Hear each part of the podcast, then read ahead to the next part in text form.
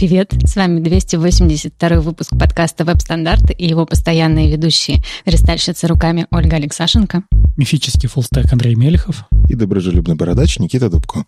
В этом подкасте мы обсуждаем главные новости фронтенда за прошедшую неделю. Читайте новости в Твиттере, во Вконтакте, в Фейсбуке или в Телеграме, где есть уютный чатик сообщества. Веб-стандарты выходят при поддержке HTML Academy, и вы тоже можете поддержать нас на Патреоне. Все ссылки в описании. Сегодня у нас в гостях Саша Шенкевич. Привет, Саша. Привет. А, так, мне нужно коротко о себе, да, да. рассказать. Если коротко, то я счастливая безработная. Если не коротко, то в свободное от выгорания время я занимаюсь организацией сообществ CSS, Минск CSS, Минск JS, конференции CSS Минск JS и конференции Frontend Conf. Ну и еще недавно я стала Women Tech Maker амбассадором и GDE, оно же Google Developer Expert. Вот впечатляющий послужной список. Но мы, наверное, попозже это немножко обсудим, что же это такое. И перейдем к новостям, а новостей у нас сегодня практически нет. Разве что вот одна новость у нас откопалась интересная, что Себастьян Маккензи, это автор Бейбла, он поднял очень много инвестиций э, на свою тулзу, которая называется ROM. Кто знает про ROM? Пользовались? Я помню, была такая программа Nero Burning Chrome. Нет, это не то. У, у той программы еще логотип неправильный. Там горит Колизей, и Нейрон не сжигал Колизей. Колизей построили там, где жил Нейрон.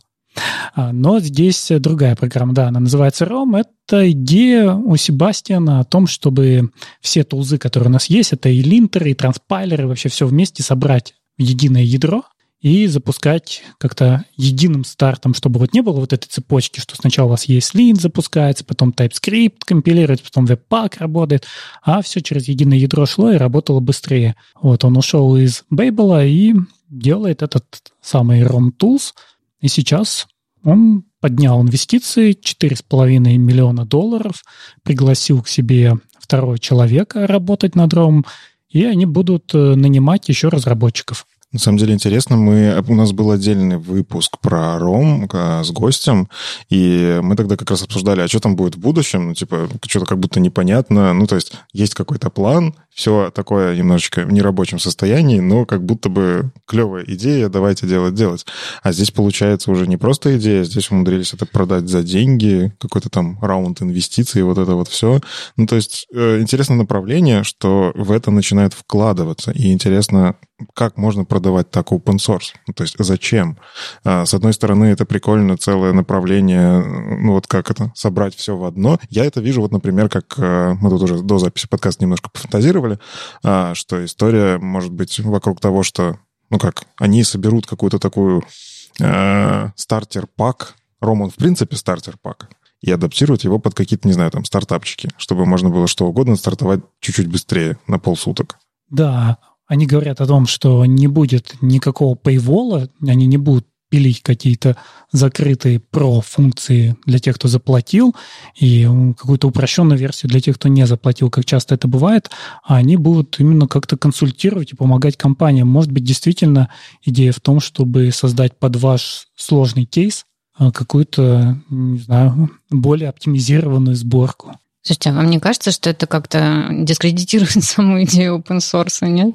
Не, ну, а open source остается open source, им просто дадут денег, и они смогут условно потратить на это все свое время и делать open source дальше клевым, крутым. Здесь скорее история про то, что э, они смогут... Э, ну, это, кстати, как действительно с Dino история. То есть э, это, в принципе, open source пользуйтесь все, но мы готовы выполнить для вас нашим инструментом чуть более быстро и эффективно, и за это вы можете заплатить нам денежку. Да, но а если инвестор захочет вмешаться?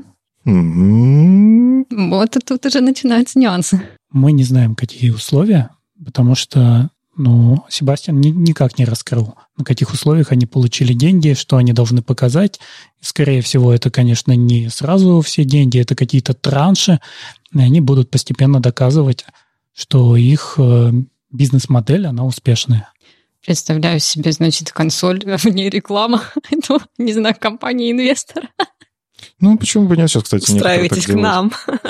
Просто про ROM, мне кажется, пока рано переживать, они еще ничего не делают такого, то есть это не готовый инструмент, чтобы прям все уже, все на нем пишут, на нем что-то разрабатывают, это что-то такое свежее, и это, я бы сказал, это идея для будущего клевая. Proof of concept, скорее. А, да, ну то есть то, что сейчас есть, оно как будто бы круто выглядит, хочется этим попользоваться, но, как мы обсуждали вот в выпуске подкаста, где мы про ром говорили, это такое вот поиграться прикольно, а в продакшн пока просто физически нельзя, потому что там много чего не готово. Хотя, опять же, может кто-то в комментариях сможет к нам набежать и рассказать, что нет, мы тут это продакшн на Rome уже двое суток, а вы про это не знаете. Фигак-фигак и продакшн. Все так. А вот у нас есть не новость, мы это отнесли в статьи, но на самом деле это в какой-то степени новость. Я не знаю, она меня взбудоражила, а вы, кажется, не заметили, как меняется мир. У нас тут Amazon представил CloudFront Functions, и я не вижу у вас никакой радостной реакции. Я вообще не понимаю, что это такое, расскажи нам. Почему? Почему мне это показалось интересным? Потому что, мне кажется, мы постепенно идем к вебу, где исчезнет Node.js как бэкэнд, в mm-hmm. принципе. Потому что, смотрите, в какой-то момент, еще, по-моему, в 2014 году с подачи Amazon у нас появились э, serverless функции. Это возможность запускать э, маленькие кусочки кода и делать что-то такой вот микро-бэкэнд, который очень легко скейлится. То есть э, у вас увеличилась нагрузка, появилось больше этих самых функций, и на них стали выполнять какие-то задачи. А потом у Amazon есть такая вещь, как CloudFront, это CDN то есть э, сеть раздачи файлов. И в какой-то момент они поняли, что у нас есть задачи и для CDN, которые мы тоже должны выполнять. У нас часто бывает, например, что мы раздаем картинки определенного размера, а в какой-то момент нам не хватает размера, и мы вынуждены сходить на бэкэнд, подготовить этот размер, положить его закэшированный на CDN. И тогда у них появились lambda H функции, которые делают вот эти сложные задачи. И они стоят дороже, это тоже запускается Node.js, на котором выполняется какой-то код. А сейчас они пошли еще дальше и поняли, что есть э, маленькие, очень маленькие задачи, для которых сейчас люди используют тоже Node.js, и кажется, это overhead. То есть я часто вижу, когда э, люди говорят, у нас здесь стоит Node.js, но она такая в режиме прокси. Нам нужно просто проверить, что у пользователя есть заголовок авторизационный, и тогда мы его пустим за картинкой, например. И у нас ради этого запускается целая Node.js и обслуживается, и мы пишем код, и обновляем этот Node.js. И вот они это все замещают тем, что у вас уже прямо на CDN будут стоять маленькие-маленькие функции, где вы сможете выполнять этот код. И тоже здесь забирают это поле, в котором существовало Node.js. Более того, они здесь даже убирают Node.js. То есть если мы берем обычные serverless функции, это Node.js, а здесь это просто JavaScript, который запущен в каком-то их окружении, неизвестно, в каком они не говорят, он абсолютно изолированный. И если раньше они разрешали запускать и Python, и Node.js, то здесь только JavaScript, который вы ставите перед вашими маленькими статическими файлами, ну, например, перед картинками. То ну, есть фактически они на свой сервер э, забирают э, исполнение каких-то функций. Да, но они в любом случае на свой сервер забирают наши файлики, потому mm-hmm. что это CDN. CDN нам предназначен для чего? Чтобы доставлять быстро до пользователя что-то. То есть если человек живет во Франции, ему отдастся картинка из французского mm-hmm. CDN, а если в США, из США. И вот на этом самом последнем конце, где максимально близко к пользователю, мы теперь можем запустить еще немножко кода и выполнить простые вот такие операции. Например, переписать заголовки или даже сделать редирект. Mm. Это круто. Ну, на самом деле, я почему не считаю это прям новостью? Мне казалось, у Netlify есть что-то похожее, но ну, у них прям просто ограниченный набор. Ты не можешь условно взять и сказать, выполним. Там, там есть функции серверные, но они не так близко. А есть штуки, которые редиректы ты настраиваешь там в Toml, YAML какой-то формат у Netlify, а, и они делают похожие вещи. То есть ты это конфигом немножко делаешь. Ну, то, что я вижу вот в этом анонсе, они там про редиректы, про кэши всякие говорят. Все эти штуки, они действительно кажутся для них избыточно поднимать целую наду.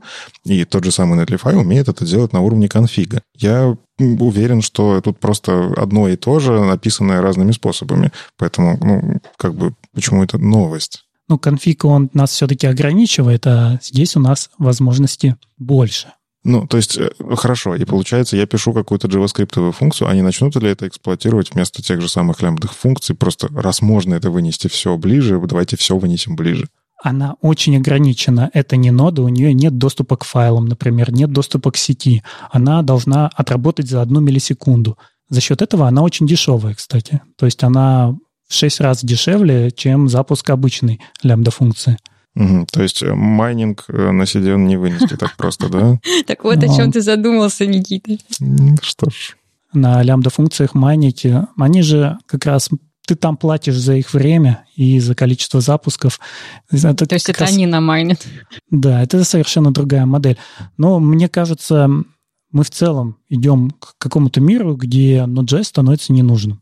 Ну, я бы все-таки с тобой не согласился. Это, это та же история с...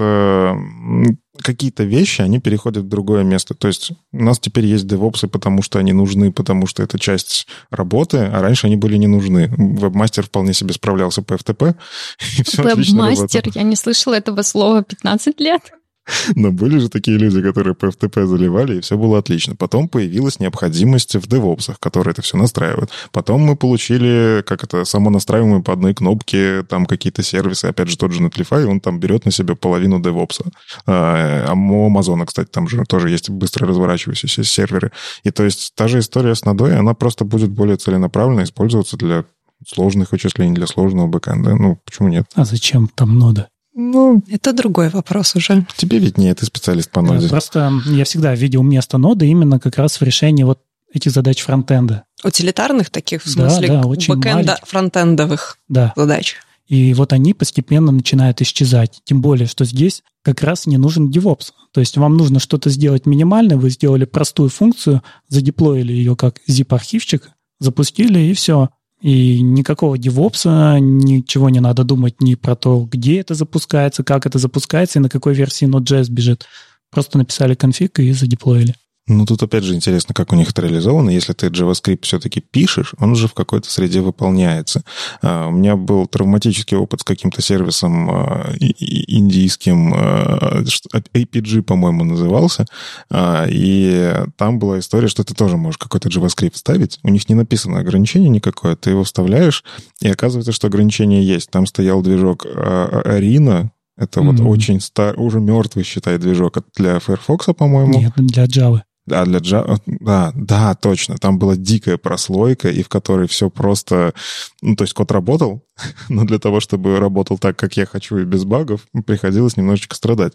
А, и вот здесь опять же история. Если ты говоришь, что нет ограничений, то есть... Наоборот, ограничения большие в случае именно вот этих функций, которые запускаются в CloudFront. Угу. А по синтаксису?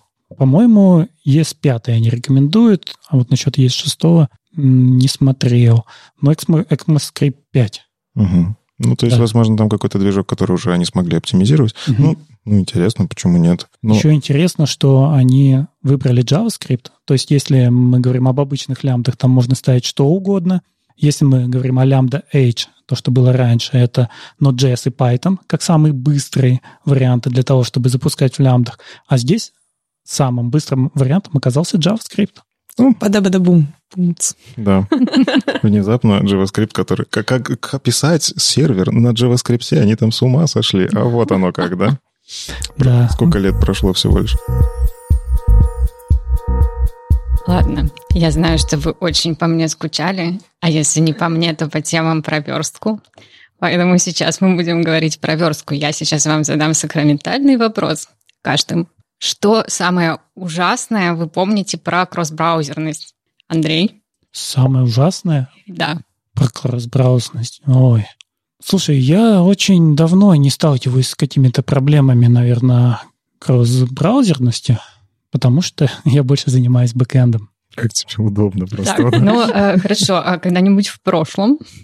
Ну, вот пока я работал в Юбане, мы поддерживали E11 до последнего.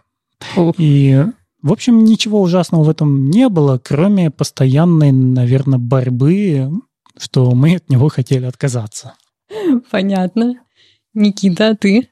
А, у меня было пару раз, когда нужно было и E8 под него вставлять костыльки, и там просто, ну, ищешь, как это делать, ищешь там вот эти штуки, как, чтобы код выполнялся только в E8, а, эти хаки странные, браузер-хаки, но в целом код-то похожий. Ну, то есть тебе просто нужно под хаком переписать то, что было ранее написано нормально. Но вот, слава богу, очень быстро в моей жизни это закончилось, и дальше E11, и все.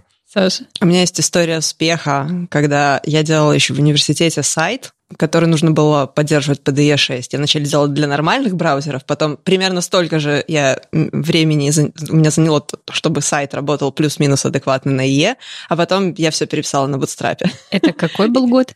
Это было давно, 12 наверное, там что-то такое. Ну, там специфический сайт был, его должны были открывать на IE потому что во всем университете установлены IE. О, классика, классика. И как бы, ну, типа, хотите, не хотите, на тот момент уже можно было не пользоваться Internet Explorer ом, можно было пользоваться оперой, например, потому что она тоже поддерживала там какую-то Java, на которой нужно было открывать какие-то платформы. Но вот, вот такая вот история успеха. При, при слове опера хочется press F.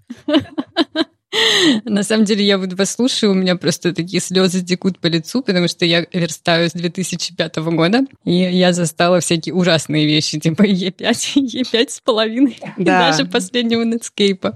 Это я все вообще к чему? Э, Ахмад Шадид написал э, статью про кросс-браузерность, такую, на самом деле, э, хорошую ретроспективу с 2009 года, правда, вот когда вот появились, значит, эти а, responsive layouts, как мы это называем по-русски, отзывчивые э, раскладки, да? Есть люди, которые говорят адаптивные, есть Адаптив. которые отзывчивые. И там есть разница на самом деле. Адаптив — это что-то другое. Ну ладно, мы сами всегда путались в этих терминах, даже, даже с нашим словарем. Ну, anyway. В общем, а, интересная на самом деле ретроспектива. Он вспоминает, как э, от э, флотов еще для вот этих вот всех а, отзывчивых адаптивных раскладок. А мы, значит, все ждали, ждали, ждали флексов, когда они к нам придут, дождались, потом, значит, пришли гряды, и все, значит, стало очень хорошо. Не знаю, честно говоря, зачем он написал эту статью. Наверное, ему хотелось а, рассказать молодому поколению, как им сейчас хорошо живется, потому что я вот, э, по крайней мере, чувствую себя иногда так, когда я вижу каких-нибудь юных а, девелоперов, которые вот только пришли, значит, в разработку, они, наверное, вообще не знают слова кросс-браузерности, потому что, ну, а, все браузеры, типа, у нас сейчас на WebKit, да? Ну, почти. Ну, ну кроме Chromium. Firefox. Chromium же это уже форк WebKit самостоятельный, Blink, в смысле, поэтому все-таки движки разные. Ну, а, об этом мы еще, наверное, а, поговорим. Эм, короче, я завидую этим людям, потому что они никогда не писали хаки под IE. Все вот эти вот conditional comments. Кто знает, что такое conditional comments? Ох. Да. Постоянно использовали. Прекрасно. Вот, э, все эти хаки там со звездочками, слэшиками, подчеркиваниями. Господи. Это когда эти conditional comments, это как делать чанки, только по-старому.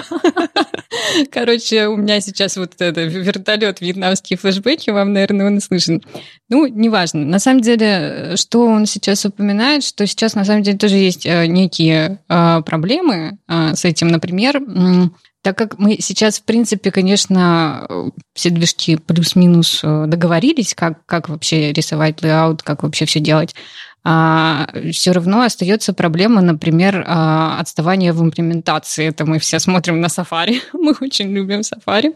Вот, но Safari тормозит иногда. Chrome у нас впереди планеты всей в этом. Спасибо им, конечно, большое. Не всегда они, правда, советуются с другими, с тем, что делают. А, вот. Ну и хорошо сейчас стало жить. Короче, мы смогли уже при, перейти э, от хаков да, к прогрессивному улучшению. Мы можем делать что-то а уже на будущее, да, для тех браузеров, которые могут, а, и это, конечно, очень-очень хорошо. Вот, что он еще говорит хорошего, что вендорные префиксы уходят в прошлое, поэтому если вы там пользуетесь автопрефиксами, на самом деле посмотрите, подумайте, нужно ли это, скорее всего, уже он там просто уже в холостую, короче, крутит. Наверное, он вам не нужен. У меня, например, реально он в холостую крутит, он то есть у тебя уже... под WebKit ничего не вставляет, ничего такого? А, мне кажется, только какие-то специфические штуки, там, типа для инпутов, что-то такое. Плейсхолдеры, в любом случае, тебе, если делаешь кастомные плейсхолдеры, там он даже не свойства, а конкретно селекторы подставляет. Ну так да, что... но это можно уже, короче, руками написать на самом деле, чтобы не крутить, короче, лишнее. Вот. Ну и, конечно, есть еще проблемки кросс-браузерности. Вот моя любимая, короче, проблема — это с position стики. Я все жду, когда этот position стики нормально запилит во всех браузерах. У него там есть какие-то свои свои нюансы, свои прибабахи. Никто до сих пор не сделал так же, как мы пользовались какими-то уже готовыми штучками на JavaScript, которые прекрасно работали. А, на самом деле, вот, может, вы с чем-то сталкивались э, сейчас в кросс-браузерности? Ну, например, там в JS есть какая-то разница между браузерами?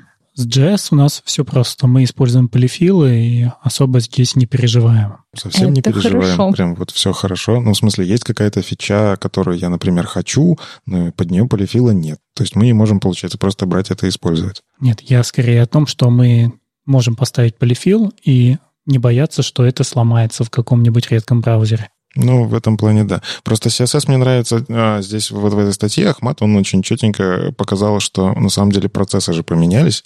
То есть э, он, кстати, я насколько помню, перед тем, как писать эту статью, он в Твиттере поспрашивал фидбэка у людей, а кто помнит самую дичь, вот как ты задала вопрос э, в начале обсуждения этой ну, статьи. Э, Он точно так же спросил это в Твиттере, ему помогли несколько человек, э, и прям под- по- что-то там, я помню, там комментарии накидывали, самое это, там прям читаешь, э, код Пен какой-нибудь дикий. Ну, просто как бы в 2009 году уже там Е9 во все поля был. Еще немножко поддерживали Е8, но это было уже не, не, так, не так больно, как было нам. Просто не так. Я, я вот, читая эту статью, просто словила столько флешбеков, потому что я как раз э, тогда ну, достаточно активно верстала в момент, когда вышла книжка в 2013 году э, про responsive web design, когда вот это вот прям совсем взорвало интернет и разработческий мир. И это вот было такое, вау, вышел CSS 3, и бордер радиусы появились, и это вот, вот это вот все, наконец-то мы чуть-чуть перестали страдать. И вот, да, такой путь. Скругленные уголки картинками. Ах, ужасно. Да. Но- Сначала мы их делали на таблицах, а потом мы научились их делать дивами на флотиках. Но с другой стороны, с тех пор очень сильно усложнились сами клиентские приложения, и если вот недавно была только новость, что те же самые Google Documents отказались, в принципе, от верстки и перешли на рисование по канвасу. Ну, главное, well. что пользователь вообще этого никак не заметил.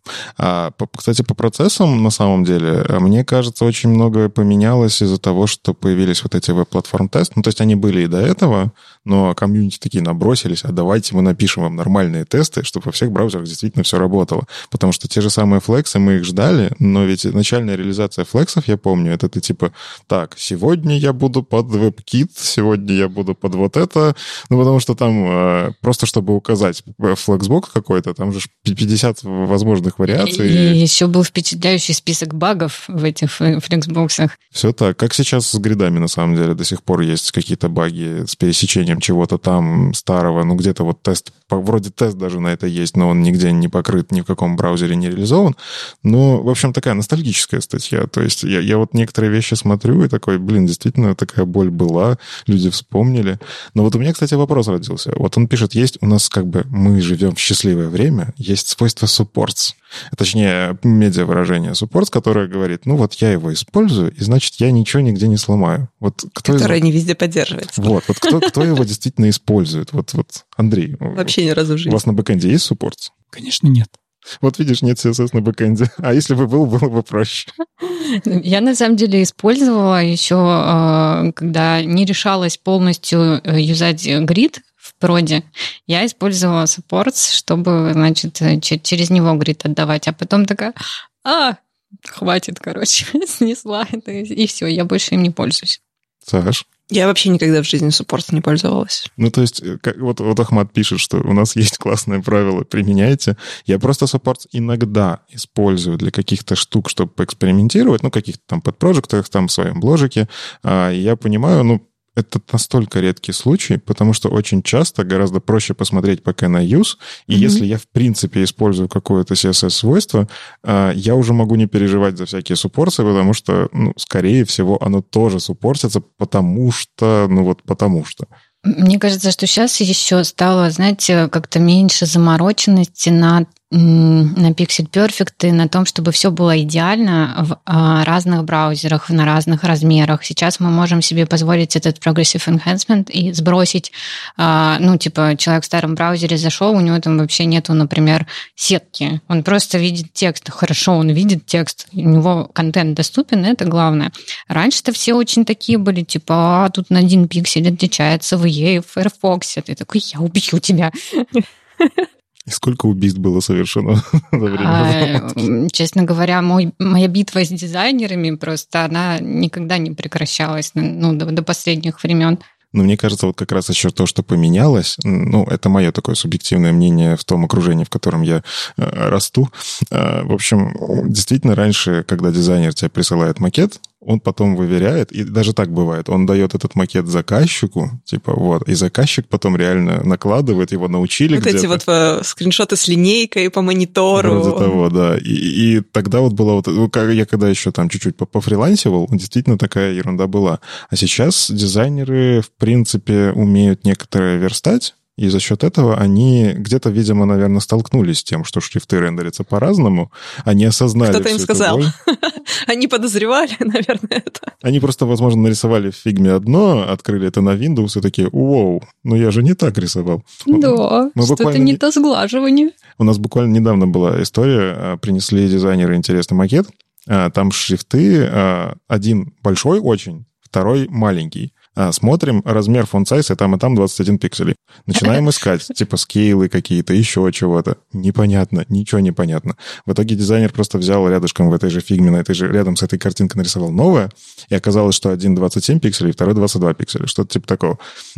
И вот тоже, это инструмент, которым мы вот как-то пользуемся, и вот в этот момент он, дизайнер, относится с пониманием. Мы-то так верстаем, живем, нам непонятно чего. А он такой, тут как бы инструмент сломался. Это тоже всякое бывает. Да, ну, короче, мир сейчас это, это прекрасно. Ну, не знаю, я наоборот из тех людей, кто сочувствует новичкам, которые приходят и начинают учить вот этот вот, вот здесь наш прекрасный фронтенд.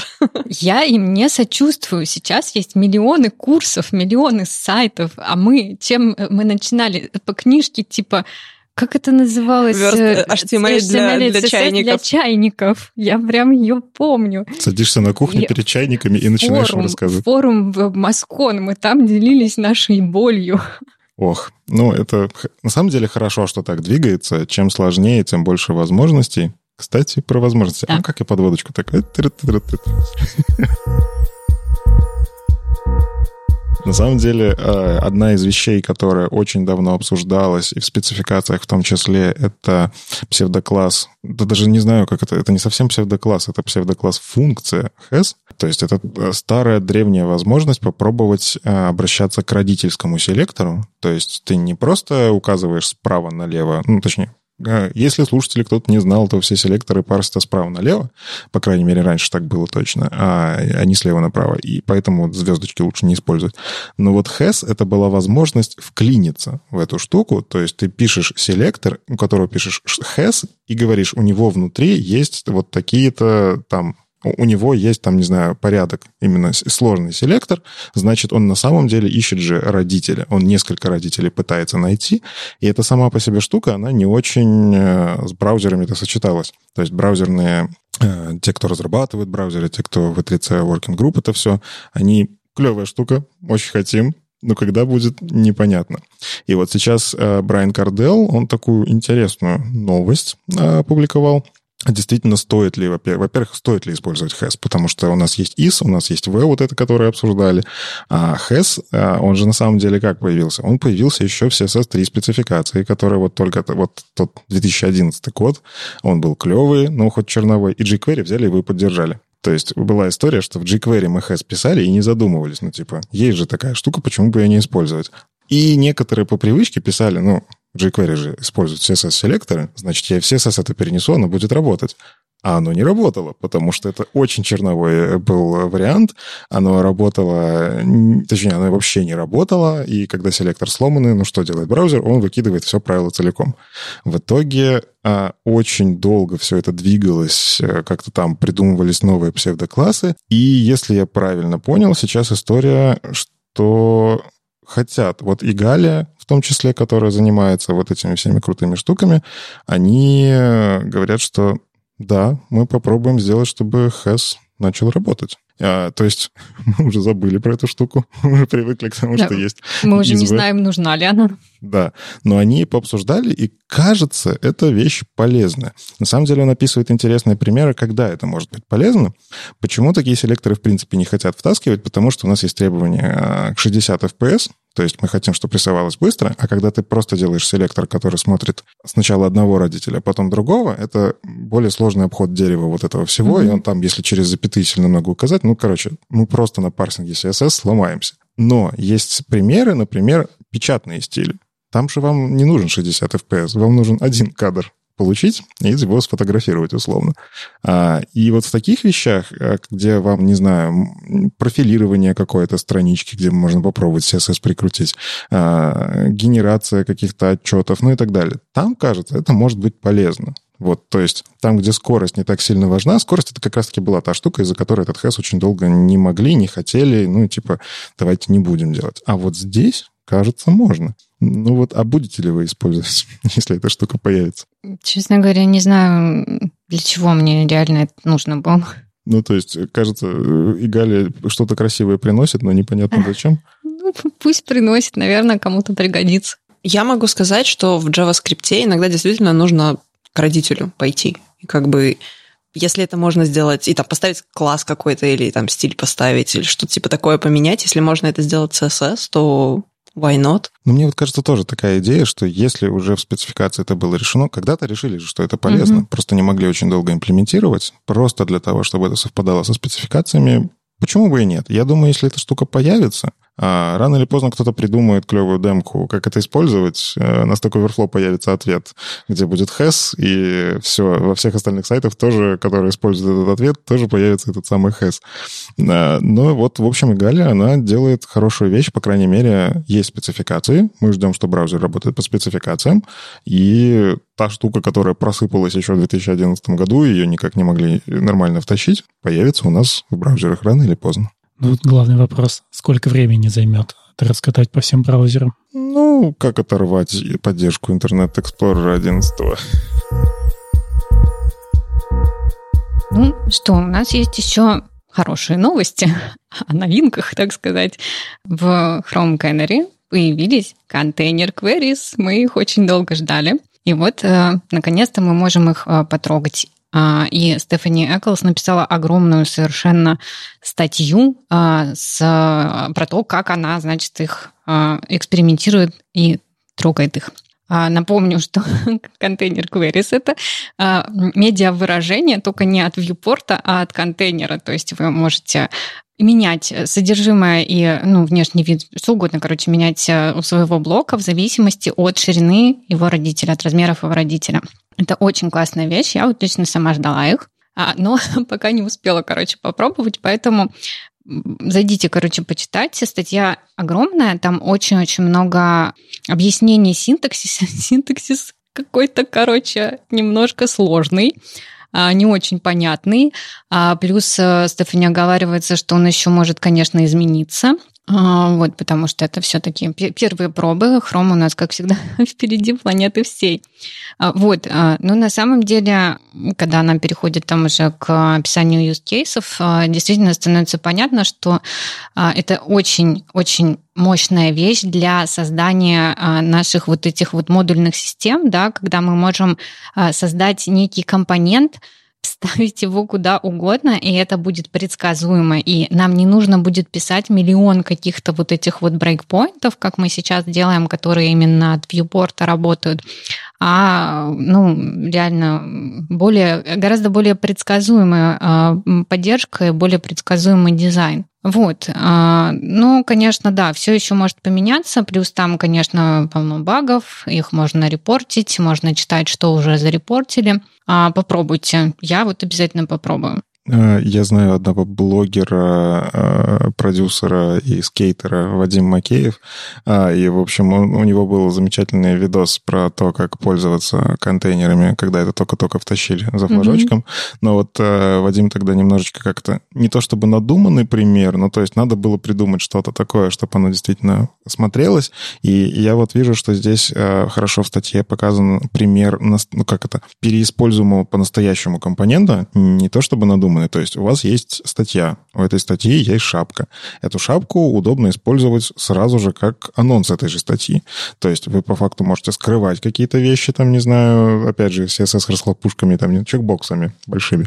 А, вот. И здесь Стефани Эклс классно показывает вот именно вот эту историю, что мы берем вот эту шапку, мы ее генерим везде одинаковую. Там же на самом деле при желании есть же маньяки, которые могут это в сервис-воркеры засунуть, и чтобы не скачивать вообще никогда больше. То есть ты просто под каким-то ресурсом берешь эту шапку, сгенерил и все время подкле- подклеиваешь. А, и вот а, мне очень нравится вот этот подход, что нужно в голове у себя немножечко, как это, понять, что ты теперь работаешь не с вьюпортом, а ты можешь ставить где угодно, но внутри ты продолжаешь работать с той же адаптивностью, как с вьюпортами. То есть она точно так же пишет э, min with, который мы писали для uh-huh. медиа, но вместо медиа мы пишем контейнер, а внутри те же самые гриды, они же позволяют тоже делать адаптивность, принципе, не оглядываясь на viewport, ну, то, что у нас, какая ширина viewport. Uh-huh. И в сумме это такая комбинация мощная, то есть действительно пример э, вот этой шапки, которая Smash Magazine, действительно она так двигается, но у них там, правда, это сделано, я все-таки понимаю, не через контейнер queries пока что.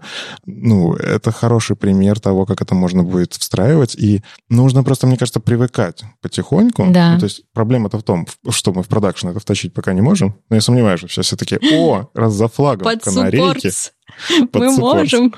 А, а, кстати, вот суппорт для контейнер. Мне даже интересно, как это сделать. Это же суппорт от медиавыражения. А, черт, не будет работать медиавыражение внутри ну, медиавыражения. По идее, ты, если пишешь контейнер, он не знает это медиавыражение, он его просто скипнет. То есть это как... Надо попробовать. На самом деле, там еще очень интересно, что все примеры, а, практически все, они используют единицы измерения а, то есть э, одна буковка. И а, это ну, такой, на самом деле, новый э, подход к адаптивности. То есть мы уже э, управляем чем-то в зависимости от длины строки, например, от э, размеров э, элементов. У меня, например, реально есть э, реальный пример, где мне понадобились бы эти контейнер queries. У меня есть шапка сайта, где много всяких, значит, ссылочек. Она, кстати, тоже приводит такой пример – и они не, не на всех, короче, а, размерах экрана влезают. Более того, они иногда там могут добавляться какие-то пункты. Например, если у юзера есть какие-то дополнительные настройки. Вот. И надо это все при переполнении сворачивать в бургер.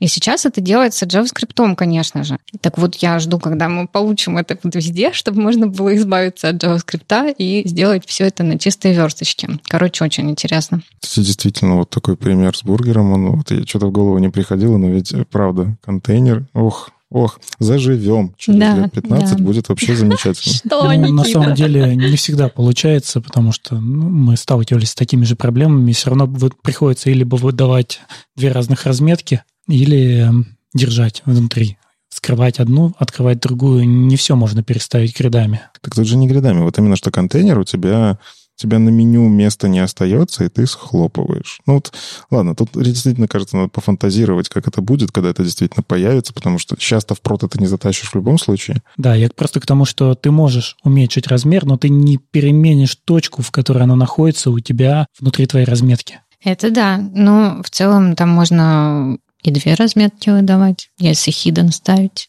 То есть все равно поддерживаем и то, и то. Черт. Но зато мы радуемся, что у нас есть контейнер queries. Ну или договариваемся с дизайнерами. Да, и э, на всякий случай напоминаю тоже нашим слушателям, что эта штука, если вы вдруг захотите просто написать контейнер и все, и как будто у вас все работает, в статье в самом начале грамотно говорится, что должно быть еще свойство контейн использовано, вы должны четко сказать браузеру, здесь можно делать контейнер. Вы указываете, что контейн и какие ограничения вы там ставите. Layout, inline size, style, ну, тут в примерах. И только тогда браузер начнет работать с этой штукой как с контейнером. Потому что если бы каждый div обрабатывать как контейнер, то это как история с has. Ну, типа, все становится гораздо сложнее, все обработать гораздо сложнее. На самом деле, это в будущем, возможно, будет, как ClearFix мы когда-то использовали, а, как сбросить контейнер. Ты просто сбрасываешь свойство контейн, и у тебя это перестает быть контейнером. Вот уже на будущее у нас есть ClearFix. Клево. И еще про всякие. У нас сегодня очень много про красивые современные штуки, но нашел потрясающую статью. Вот очень красиво все расписано. Адам Аргайл, решил, а давайте я соберу все свойства, которые страшно в продакшн, и сделаю из этого очень классную демку. Э, ну как, э, он на самом деле делает э, хороший пример того, как на современных возможностях CSS можно построить ну, такой компонент, возможно, вы, вы использовали скроллер. Ну, то есть галерейка каких-то карточек, в этих карточек там есть фотография, подпись, и вы можете скроллить. А, в принципе, очень много где используются. Новостные, медиа, ресурсы, картинки, там еще что-нибудь, вообще не важно. Но он это делает настолько мне вот, вот он использует все самое современное, что он нашел, видимо, в интернетах. Все про что. Ну, Адам Аргайл, чтобы вы знали, если, если не знаете, он в том числе пишет подкаст э, про CSS с Юной Кравец. И они вот периодически рассказывают всякие эти мощные штуки. И мне кажется, он просто вдохновляется вот на этих записях подкастах тоже и такой, а давайте-ка я сделаю всякую какую-нибудь веселую, интересную штуку. Так вот, он показывает, как это сделать на чистом CSS. То есть JavaScript ему не нужен вообще от слова совсем. И при этом он использует штуки, ну, то есть современно мы можем использовать inline size и block size вместо ширины и высоты. То есть мы уже приходим к логическим э, размерам. Это на самом деле правильно, если ты верстаешь там с поддержкой RTL, да, а, это важно. Это кл- классно сделать сходу, у тебя браузер все разрулит. Но мне до сих пор вот сложно просто в мозгу у себя держать inline size и block size. Что из этого по оси X, что из этого по оси Y, а что по оси Z, не знаю. В этом, честно говоря, просто мало логики какой-то, реально. Это не, не интуитивно. Да, вот это проблема в этой неинтуитивности. И он еще очень много таких неинтуитивных штук вставляет, а, но очень красиво. Ничего не понятно. Ну, точнее как, а, он старается использовать действительно с фоллбеками а, какие-то штуки, но пишет padding inline. Ну, то есть мне эта статья скорее, она такая намекнула, что, кажется, пора мыслить по-новому. Кажется, мы не знаем CSS. Кажется, пора в бэкэнд. Вот сразу начинаешь. Нет, скорее история про то, что, ну, вот как ты сказал, есть автопрефиксеры, оно mm-hmm. пост, пост CSS же можно и по-другому. Он в том числе может и padding inline заменять на то, что тебе нужно, чтобы был fallback, но ты верстаешь современно, уже потихоньку привыкаешь к тому, что у тебя из коробки будет RTL поддержка, или даже не RTL, а вот азиатские эти языки, которые вообще mm-hmm. вертикальные, оно да, все просто берет и работает. При этом у тебя пост CSS делает всю магию, он сделает так, что ты это сможешь прочитать. Он у меня и так делает такую магию, да? Уже. Уже. Сразу. А, вот. Но вот, Саш, ты Padding Inline где-нибудь использовала? Нет, я по старинке, знаете ли. Демки демками, но вот сейчас вы говорите про эти свойства, которые я не использую в своей верстальческой жизни, и кажется, что что-то какой-то есть нюанс тут с неймингом. Не, нюанс он какой? Это логические свойства, которые... Ну, это понятно, что там типа flex start, flex end, вот это вот все. Если, типа если поэтому. ты разрабатываешь спецификации и привык к тому, что такое inline size, что такое block size, ну, типа, ну, что, там все понятно. Да. Нам нужна новая книжка э, со спецификацией мейеровская, чтобы бить друг друга по голове. И маленькая версия, Под монитор подпихивать. И маленькая карманная версия, чтобы как сюрикены ее кидать. Вот. Но и на самом деле мне еще понравилось, что он вот сюда добавил много всякого. Он, кстати, использует вложенность CSS, которая тоже из коробки может работать вот это вот, а, ну как, из коробки за, за флагами. А, да, я хотела спросить, в каком браузере таки работает его демка? А, а вот это хороший вопрос. Я не помню. И сколько флагов нужно включить, если она должна заработать? А, это точно было в Канарике. Да, он даже пишет, что эта штука... А, а нет, он все-таки про другую штуку пишет. Ну, короче, вложенность обсуждалась, и я, насколько помню, как-то в Канарейке она где-то проскальзывала, это, не может, Это ее выключили. та вложенность, которую Табаткинс предлагал? А, вроде как. Но ладно, Тут э, продюсер нам машет головой. Нет, нету. Вот. А, ну окей, мне просто казалось, что я это видел, я мог ошибаться. Но в любом случае, он показывает еще примеры, что у нас есть новые медиа-выражения. У нас есть способ, например, в CSS смотреть, какую тему хочет пользователь. Хочет ли он сэкономить трафик внезапно, мы в CSS можем это смотреть, например, не грузить картинки. И вот эта вся история, он берет, собирает абсолютно красивую и абсолютно не готовую для продакшена штуку, а, но при этом ты понимаешь, что когда вот эта вся история, она просочится во все браузеры, мы многие вещи сможем делать без JS. Ну, то есть вся вот эта вещь, она из коробки, скролл-снапы, ну, в галерейке там важно же, чтобы оно красиво скроллилось и так далее. Вся эта вещь, она начнет работать просто хорошо. Добавляем еще lazy лоудинги, которые сейчас в браузерах уже нормально везде работают. И кажется, мы потихоньку приходим к тому, что CSS — язык программирования. Черт, я ухожу из профессии, я не могу больше. Да, и нужно на бэкэнд тачки CSS обязательно, потому что там он умеет уже больше, чем JavaScript. Это, это как CSS in Python. А есть такая штука? Серьезно? Нет, мы тебя спросили. Нет. Что еще?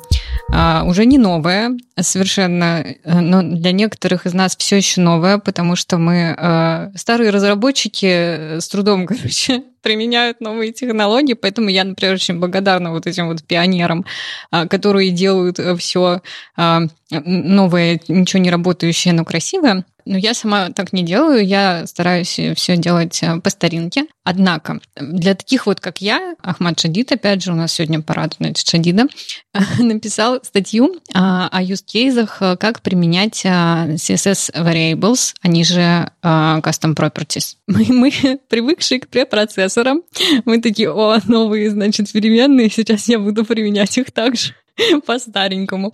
То есть там для цветов и, и, и вот так вот. Э, а, напомню, эти э, переменные, в отличие от препроцессорных, работают в рантайме. Это гораздо более такой гибкий, э, более мощный инструмент. И, собственно, Ахмад, значит, призывает нас использовать их э, не вот так вот тупо в лоб, только для цветов, а как при процессорах, а дает, значит, несколько юзкейзов, э, ну, довольно много, на самом деле, юзкейзов. Некоторые из них довольно сомнительные с моей точки зрения, поэтому я не буду про них говорить. Но вот те, которые мне э, понравились, например, он предлагает использовать эти переменные там, где нужно, например, в большой полной записи свой свойства, а, подменить одно значение, чтобы не переписывать, значит, все. Мы просто переменную, значит, туда передаем, и удобно всего одна маленькая строчечка, не переписывая весь там какой-нибудь флекс огромный. Тень, по-моему, там было бэкграунд, да, вот такие и, прям большие тени, составные. И бэкграунды, и, и что угодно. А, вот, а, что еще? Можно типа задавать переменные inline стилем, там, где нужно их передать извне, из HTML как бы внутрь, внутрь, собственно, CSS. Конечно, мы можем типа переписать само свойство, но это не модно. Мы Мне, кстати, вот делать. эта вот штука очень сильно понравилась. Я как человек, который в нескольких своих докладах периодически говорит, используйте custom properties, это вам поможет там сократить код, э, это можно делать там с media queries, сочетать, это вообще mm-hmm. прям круто. Например, шрифты на разных э, разрешениях экрана делать где-то побольше, где-то поменьше, это будет одно и то же свойство. Вот. И вот увидев это, что можно использовать это с инлайном, это вот прям для меня открыло глаза, что можно записать в стайл просто значение этой переменной, и она переприменится, это прям классно-классно. Ну, типа да, как бы с JavaScript это все очень удобно сочетать. Вот не надо обесценивать э, то, что можно задавать цвета, потому что это очень важно, когда вы начинаете заниматься тематизацией. Потому что, ладно, мы можем сделать несколько тем, но бывают страницы, где тем бесконечное количество. Ну, Например, э, вот предположим, что у нас есть э, история, платежей за что-то. Мне просто это знакомая вещь, когда мы решаем, что платеж в какую-то компанию мы будем подкрашивать в цвета этой компании. Там за Сбербанк в зеленый, за Альфа-банк в красный и так далее. И вот здесь у нас как раз э, Custom Properties, работающий с цветами в динамике, полностью побеждает любые SCSS э, переменные. И это безусловно. Я сама использую э, эти custom properties именно таким образом. Э, у меня типа там есть темизация под разные бренды, то есть именно брендирование. И знаете, что было самое сложное? Придумать название этих цветовых перемен. Я там придумала, короче, типа брендинг color, такой-то номерочек, там, значит, э, палитра грейскейлов, которых, знаете, у меня 50. Я все время на дизайнеров ругаюсь, потому что они рисуют 50 оттенков серого. Вот они, мои 50 оттенков серого, все в этих переменных лежат. Вот. Ну, короче, да, и я их меняю а, реально вот в root просто вставляю там, где это а, нужно брендинг поменять. Это, конечно, очень удобно. Но мне показалось, что это такой очевидный use case, э, что, в общем, тут есть поинтереснее. Например, вот он упоминает очень интересный use case для работы с инлайновым SVG. То есть э, вы можете какие-то переменные а, передавать внутрь этого SVG и там, не знаю, поворачивать там его, как-то перекрашивать. А, очень интересно. И здесь, на самом деле, мне что интересно, он, э, он задался вообще целью показать, что где можно использовать это в рантайме, mm-hmm. не как препроцессорный. И с этого вот э, взял такую статью и начал вот это все использовать. Я вспоминаю всякие демки Анны Тюдор, которая... У нее есть еще такой э, подход, чтобы генерировать код. То есть она, на самом деле, очень интересный адепт использования максимума CSS-возможностей с использованием препроцессоров. То есть она действительно берет, генерирует там много-много-много дивчиков, а, им ставит всем и значение 0, и значение 1, ну, просто в цикле. И потом внутри в CSS она вот эти вот и как-то так калком рассчитывает, она там триггеры какие-то делает, выворачивает, и у нее получается там оп, и красивый паттерн, который очень-очень такой прям действительно эффектно, буквально там в 8 строчек кода, нечитаемо абсолютно, но это очень эффектно. На самом деле а, Ахмад, да, он как раз э, упоминает вот этот вот use case э, с кальк, который мы можем реально, это очень-очень мощный инструмент, и вот в этот момент CSS становится языком программирования, и надо, наверное, знать математику, потому что часто э, сложные какие-то выражения с кальком, я такая сижу, господи, думаю, я пропустила восьмой класс школы, что тут на написано. Вот. А еще интересный use case с использованием совместно с HSLA, а, типа заданием цветов, как RGB, только другое, типа USS Saturation и что там еще? Lightness. Lightness. Вот. А, соответственно, мы можем менять э, какое-то одно из этих свойств и получать разные оттенки цветов. И тоже это полезно для тех оптимизаций, ну, где нам дизайнер ничего не дал, а мы такие, значит, сами чего-то рисуем. А, и это все можно менять в рантайме. Это, конечно, очень круто. Ну или 50 оттенков серого. 50 оттенков серого, да. А еще он а, нам показывает, что можно, если мы очень скучаем по Sass, можно создать а, при помощи этих штук а, миксины. Ну, на самом деле у меня э, вот такой вопрос возник, когда я читал эту статью. Вот периодически как то бойцы старой школы, они не любят, когда мы замешиваем всякое инлайновое, то есть бэмчик, делаем класс. Если хотим что-то замешать, тогда делаем миксин, который, ну, не, ну в смысле, модификатор добавляем, миксуем эти две вещи, и вот у нас получается блок с каким-то миксом. Он внутри что-то у себя там переопределяет. А когда мы используем вот эти вот приемчики, что в инлайне мы указываим переменную, оно же как будто бы от канонов прям сильно отходит, но с другой стороны это очень мощный инструмент. Знаешь, Никита, после CSS in JS мы можем себе позволить что угодно, что угодно. Ну да, например, CSS in SVG, in JS, in CSS, который в Houdini, и вот это вот все очень сильно хитро выбрано. И желательно все это на шейдере, чтобы оно потом на канвасе отрисовалось в каком-нибудь Google Docs, я не знаю. Ну, то есть технологии пошли куда-то, не знаю, туда, не туда. Они почти туда, а мы так где-то остались. Да, ну, главное помните, что действительно CSS-переменные — это переменные, они могут меняться в рантайме, и при этом это еще и кастомные свойства, которые весь каскад, вот эта вот вся история, которая мощь CSS, она там тоже присутствует. Ну, плюс я, как это, амбассадор Гудини, а, с Гудини эта штука прям вообще расцветает, вы можете там типы ей задавать и так далее. Кстати, давно уже много в каких браузерах в Chrome. Как минимум в Chrome. А, и, кстати, Firefox, по-моему, Type2M тоже втащили. Так что а, если в эту сторону действительно покопать, то, кажется, нам надо... Вот та же история с контейнерами. Нам нужно будет немножечко в голове перестроить мышление, а с переменами давайте начнем. Ну, кажется, пора. Я, когда уходил из Юмани, последней задачей было взять материал UI и прошить его переменными, чтобы превратить в то, что похоже вот на то, что делает Яндекс то, что наружу лежит как Яндекс UI.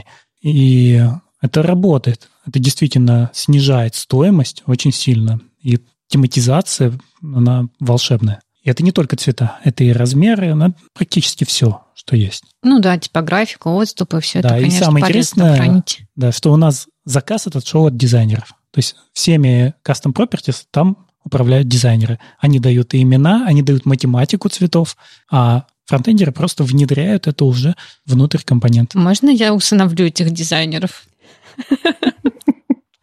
Э, кстати, я вспомнил самый важный use case для CSS-переменных. Есть такое соревнование CSS Battle, где люди пытаются в два символа нарисовать целую полноценную картину Леонардо да Винчи. Э, ну, я так утрирую. Но там вот Илья Стрельцин, когда писал, как он использует CSS-переменные, ты такой, ну, это же, это нечестно. Ну, то есть ты делаешь все правильно, ты используешь, оно действительно работает. Но на этот инструмент ты должен был бороться со злом, а не примкнуть к нему. А там действительно очень интересные и странные вещи из разряда. Ну, если у тебя есть переменная, то одно поведение, а если у тебя нет переменной, ты же можешь fallback указать. И таким образом да. можно сокращать очень длинные надписи, очень длинные записи. И вот-вот используют как оружие просто, мне кажется. И снова возвращаемся к бэкэнду. С придыханием, сказал Андрей. Ну, не совсем к бэкэнду. Игорь Камышев из Aviasales написал статью о том, как важен мониторинг и что нужно мониторить в ваших фронтенд приложениях, наверное. Ну, даже он сначала дает такую ремарку, что технически Node.js это, конечно, не фронтенд, но Node.js используется фронтендерами постоянно и везде. Нам очень сложно сейчас. Без него вот эта вот самая прослойка, про которую я говорил, что она постепенно исчезает, если мы переходим к функциям, но она есть, и многие проекты, как я понял, получается, Aviasales построен по тому же самому признаку, который называется бэкэнд для фронтенда, когда у нас между тяжелым бэкэндом на Java, например, и фронтендом есть нода. И он перечисляет, что нам нужно мерить. И не только в ноде, а также это, конечно, и браузер, это Sentry, мне кажется, это сейчас стандарты. Я вот, кстати, не знаю, в Яндексе, как вы измеряете ошибки в браузере? Я не измеряю, я просто верстальщик, у меня все CSS ошибок нет. Как вы измеряете тогда метрики, например, что вы изменили немножко версточку, а у вас же от этого может измениться выдача, например, бандл вырасти? Ну вот на самом деле я эту статью с интересом посмотрел. Здесь Игорь описывает решение, которое массовое, такое, не то, что масс-маркет прям все могут взять и использовать, но полезно взять, ну, типа, вот этот инструмент, он лежит в open source, вот этот платненький, но есть уже гайды по нему, а в Яндексе очень много кастомщины. Ну, по простым причинам у нас даже есть своя версия ноды, а, которая называется Y-Node, ну, типа Яндекс Нод. И в нее отдельно там можно вкостылить всякое полезное под нас, и в том числе какие-то вещи. Ну, то есть я, насколько знаю, а, у нас многие вещи, они вот разложены по всему пути, где у тебя идет запрос, они вкостылены, не то что вкостылены, ну, вставлены в правильных местах, где это лучше всего вот эту метрику снять. То есть если ты хочешь замерить, там, не знаю, нагрузку на балансер, ты на балансере эту метрику и начинаешь снимать. И из-за вот этого вот огромного пути запроса, все-таки запрос в Яндекс Поиск, он идет через большое количество всяких-всяких машинок, а, и, ну, возможно, какая-то конкретная машинка отвечает за одну метрику, вторая за другую, клиентские штуки обрабатывают отдельные рум-метрики, у нас так и называется рум, по-моему, библиотечка, которая это замеряет. Ну, то есть эти вещи, кажется, нужно понимать, когда тебя не нужны, действительно ли они тебе нужны. Потому что я вот знаю, ты, Андрей, как раз-таки за то, что должно быть логирование, и метрики. Вот. А объясни, зачем мне, вот, допустим, я делаю какой-то, не знаю, бложек. Мне нужны метрики? Ну, зависит, конечно, от. Если ты просто что-то выливаешь в интернет, и тебе совершенно не интересно, как оно там живет, тебе не нужны метрики. Если ты заботишься о пользователях, тебе уже нужны какие-то метрики, если ты хочешь сделать, чтобы страница отдавалась быстро. Если ты хочешь понимать, что твои изменения никак не ухудшили относительно прошлой версии твоей страницы. А если у тебя коммерческая страница, то тем более тебе нужны метрики. А почему мне недостаточно просто Lighthouse запустить и типа вот я вижу, было 100, стало 99, ну ладно. Но Lighthouse, он же меряет на твоей машине. То есть все-таки нужно снимать на реальных вещах и, ну, то есть как-то в бою что происходит. Конечно, я вот помню, был проект, не вспомню название, когда, но его точно делал человек из Австралии. Это небольшая подсказка, почему в Австралии так озабочены скоростью, с которой отдаются страницы. Потому, потому что, что Австралия... интернет сверху вниз идет? Нет, потому что она находится очень далеко. И мы здесь, сидя, не ожидаем, что наши странички могут так долго лететь до Австралии. Ну, вот это, кстати, интересно. Я даже никогда особо не задумываюсь. А сколько они летят? А, я не скажу сходу задержку. Но задержка есть. Ну, Там еще, воз, возможно, на границе с Японией что-то такое. Так, секундочку. Так, проверим. Поехали а, дальше. Возможно, еще их кенгуру, короче, там вот. Понятно, если... Да, если, а, если у нас есть CDN, который находится в Австралии, он может отдавать быстрее. Мгм. Но если у нас сервер стоит в России, то даже в России, если у нас сервер есть только в Москве, а во Владивостоке нет никакого промежуточного, я знаю, что у одноклассников, например, много серверов по России, а у других компаний я знаю, что сервер тут где-то здесь находится. И они даже зачастую не думают о том, что многие пользователи находятся на другом конце страны. И вот поэтому метрики надо собирать с разных мест. Вот то, что Никита сказал, это не только внутри приложения. Кстати, отличный пример, вот тоже здесь приводит Игорь, что внутри Node.js приложения мы не сможем снять проблему с лагом, потому что наш запрос начнет обрабатываться уже после того, как закончится лаг. Поэтому здесь мы должны подняться чуть выше уровнем и посмотреть, как запрос проходит через приложение. И дальше мы должны подняться до уровня пользователя и смотреть с разных пользователей. У кого какая скорость отдачи контента, у кого какие браузеры. А, Ну, конечно, мы должны всегда собирать ошибки с клиентов.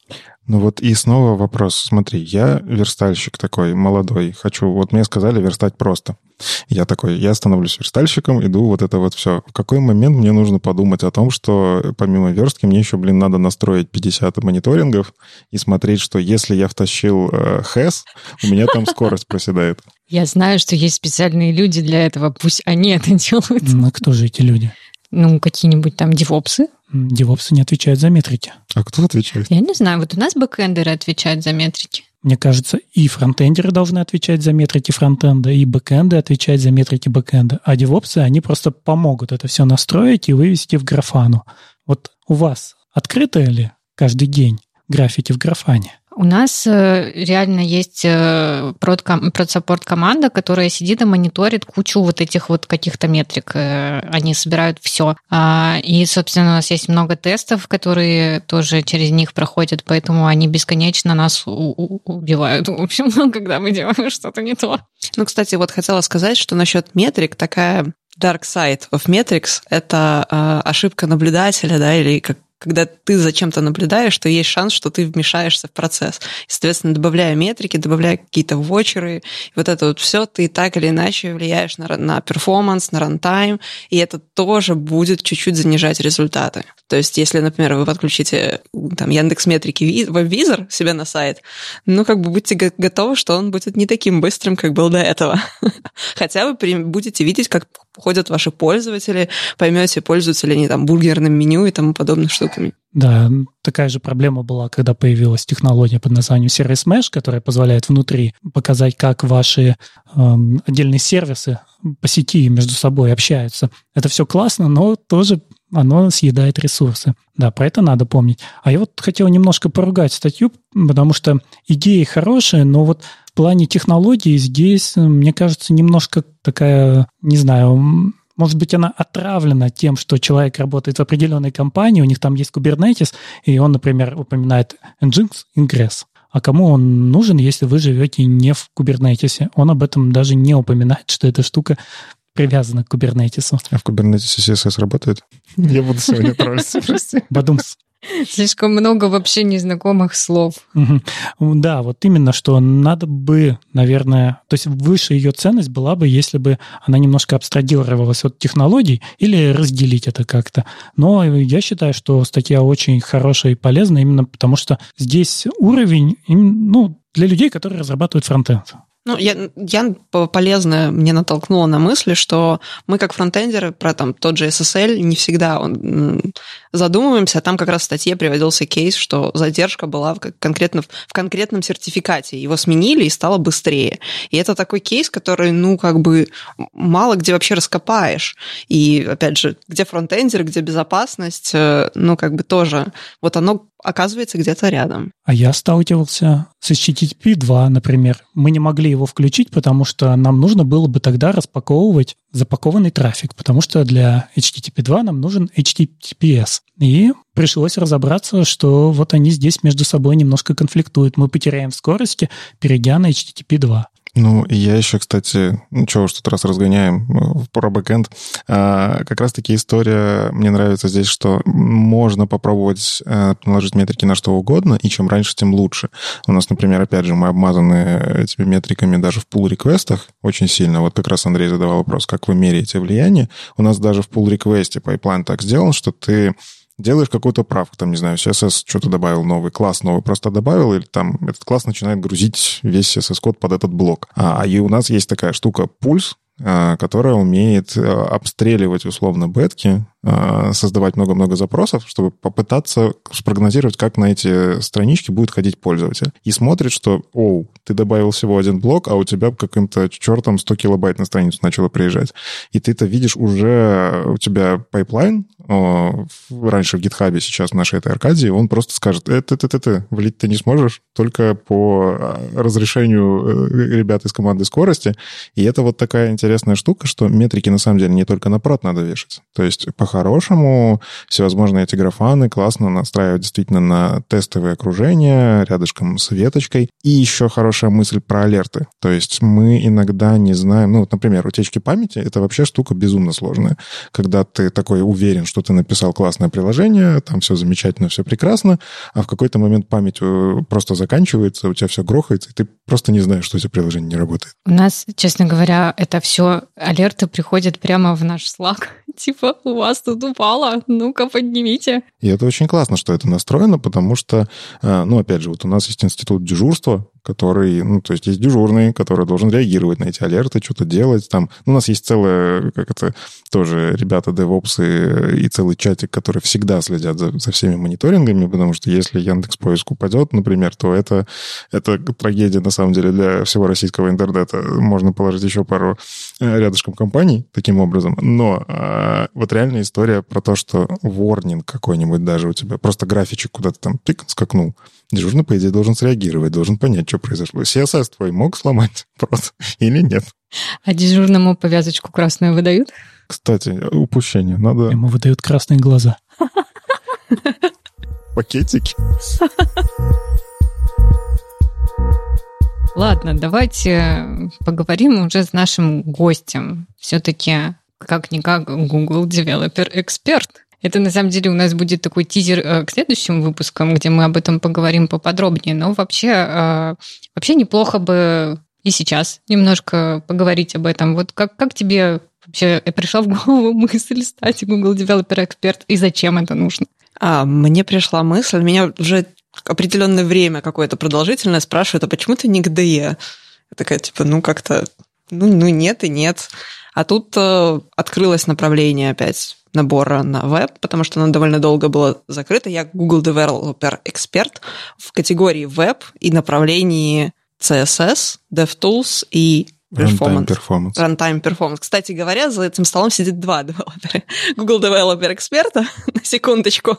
А, а один еще стоит там вот у нас. Да, и один стоит за кадром.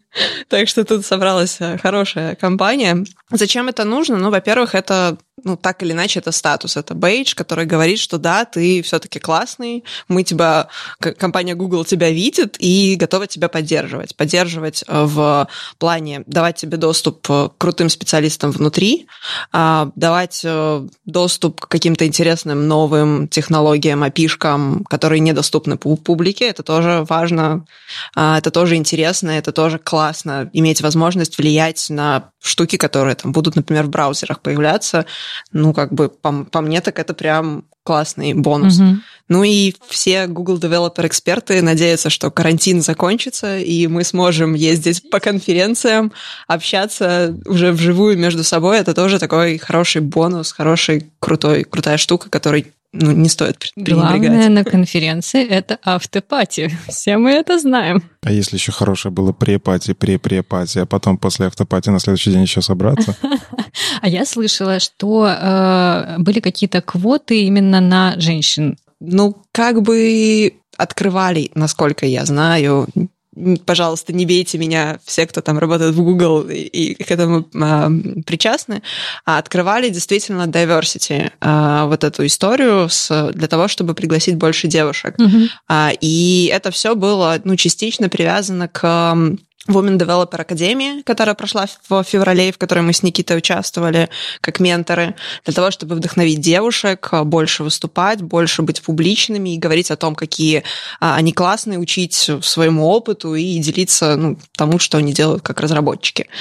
Так что, ну вот я так понимаю, что это в том числе было и к этому привязано, потому что открыли это после того, как Women Developer Академия ну, завершилась, потому что это было не только там русский, русский набор, было и в других странах эта штука. Угу. А что такое Women Tech Makers?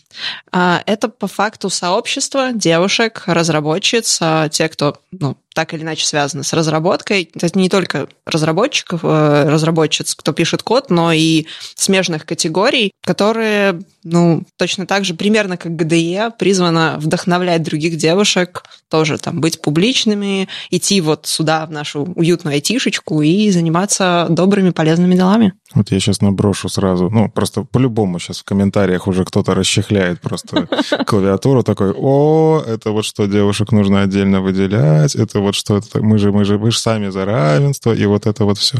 Вот, Саш, с твоей позиции человека, который участвовал и в том числе и подготавливал девушек к спикерству, и вот а, про эти вот кводы тоже эти истории, а почему ты вот в это сама вкладываешься и считаешь ли это важным?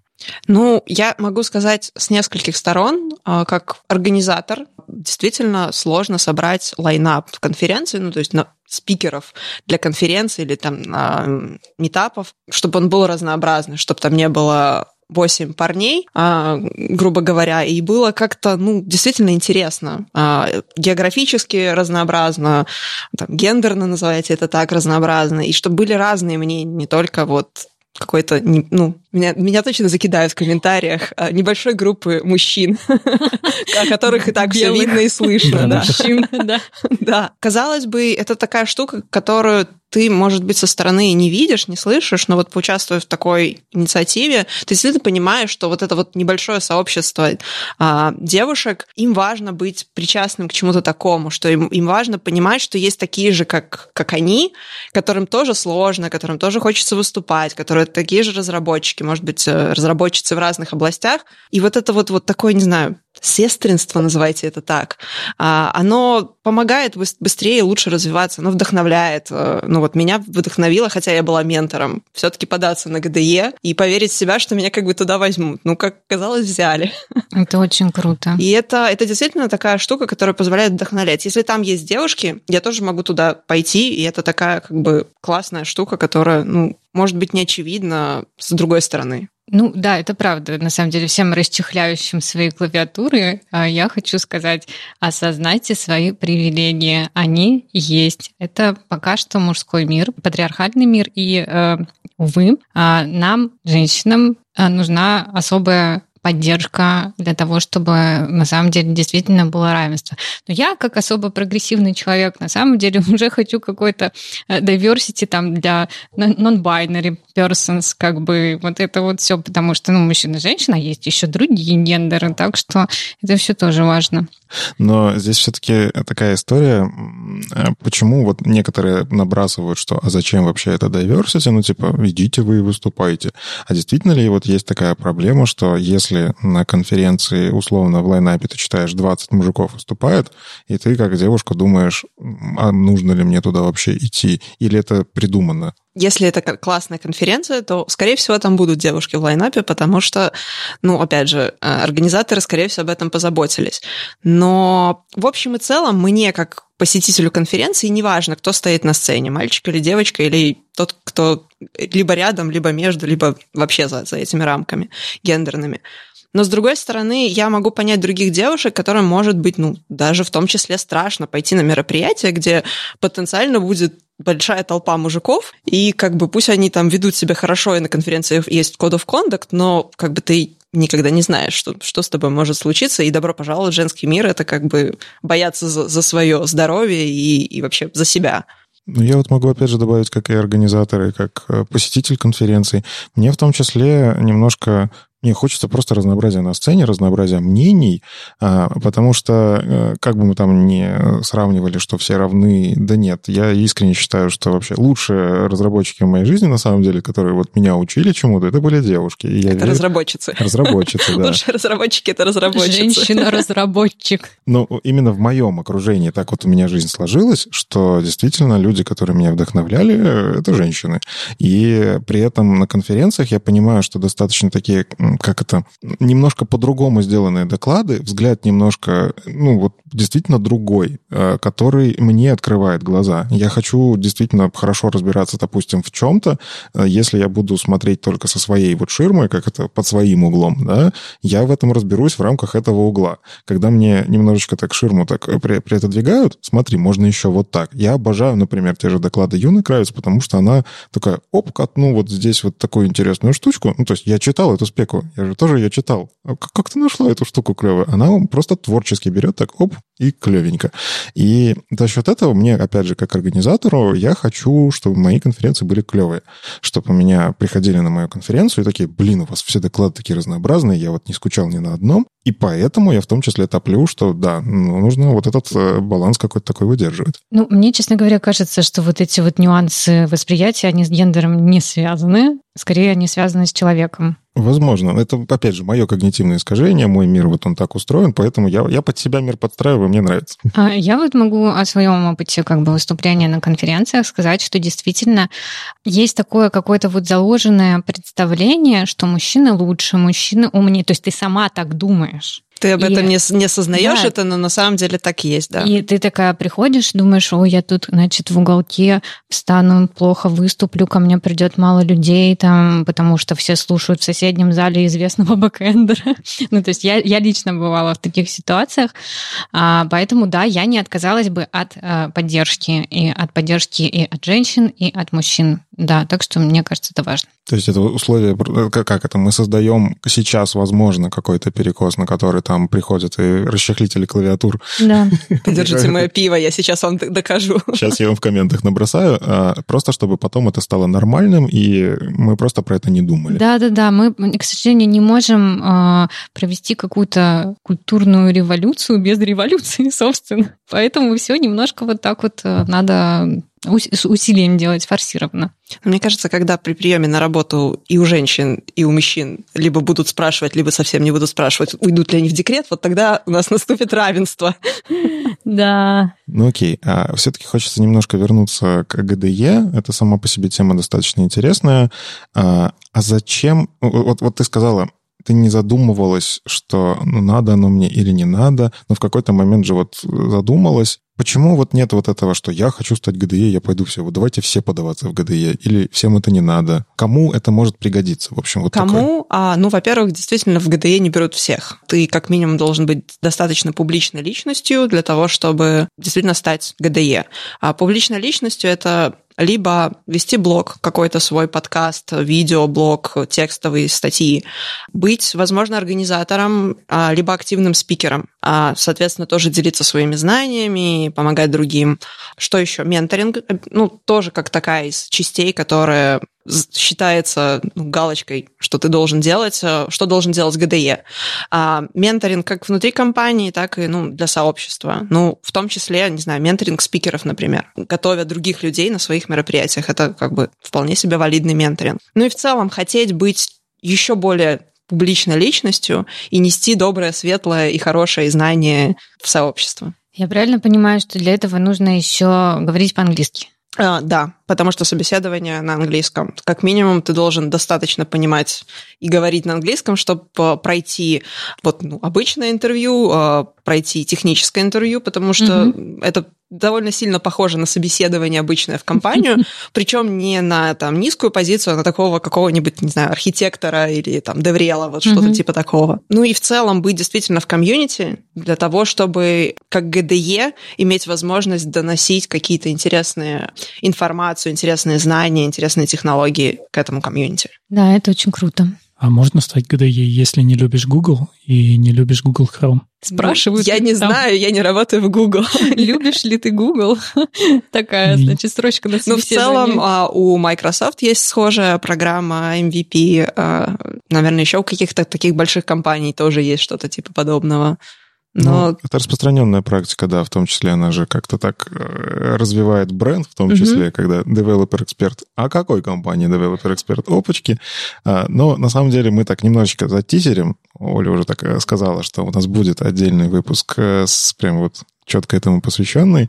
А, но, Саш, вот так на финалочку, тебе вот, вот ты стала ГДЕ, что-то поменялось? Ну, сейчас прям вот прям ничего не, поменя... не поменялось, кроме описания профиля.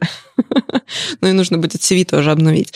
Помимо, что поменялось, мне, скажем так, чтобы продолжать быть ГДЕ, мне нужно через год после того, как я стала ГДЕ, доказать, что я ну, что-то делала для сообщества. То есть, опять же, это статьи или выступления, или мероприятия, которые я организовываю, а, или какой-то менторинг, ну вот все, что я до этого упоминала. То есть ты не... ГДЕ выдается на год бейджик этот, а, и тебе через год придется подтвердить, что ты что-то делал для сообщества. Если ты не делал, ну, как бы тебе скажут спасибо, до свидания. Если подтвердил свои э, действия, э, активности какие-то были в течение года, то, ну, ты дальше продолжаешь быть тебя ГДЕ. Это дополнительная мотивация. Да, для меня это в том числе мотивация. Я на интервью говорила, что я думаю, что я, возможно, блог а, заведу свой, так что, возможно, веб-стандарты увидят какое-нибудь ближайшее время мои статьи. Да, пиши нам статьи, нам нужны статьи. Сказал редактор веб-стандарт. Ну что, давайте закругляться. Да. С вами был 282 выпуск подкаста «Веб-стандарты» и его постоянные ведущие верстальщицы руками Ольга Алексашенко. Мифический фуллстек Андрей Мелехов. И доброжелюбный бородач Никита Дубко. Сегодня у нас в гостях была Саша Шенкевич. Спасибо, Саша. Спасибо, что позвали. Всегда, пожалуйста. А, слушайте в нас в любом приложении для подкастов, на Ютубе, во Вконтакте. Не забывайте ставить оценки и писать отзывы. Это помогает нам продолжать. Приходите обсуждать этот выпуск в наш чат. А если вам понравится, что мы делаем, поддержите нас на Патреоне. Все ссылки будут в описании. И услышимся на следующей неделе. Чао. Пока. Пока. Пока. Уи.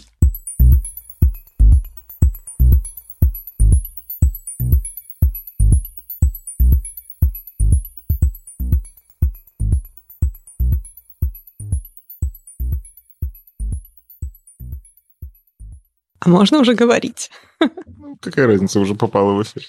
Мы танцевали в кадре, да? Кайф. Я не сказала ни одного матерного слова.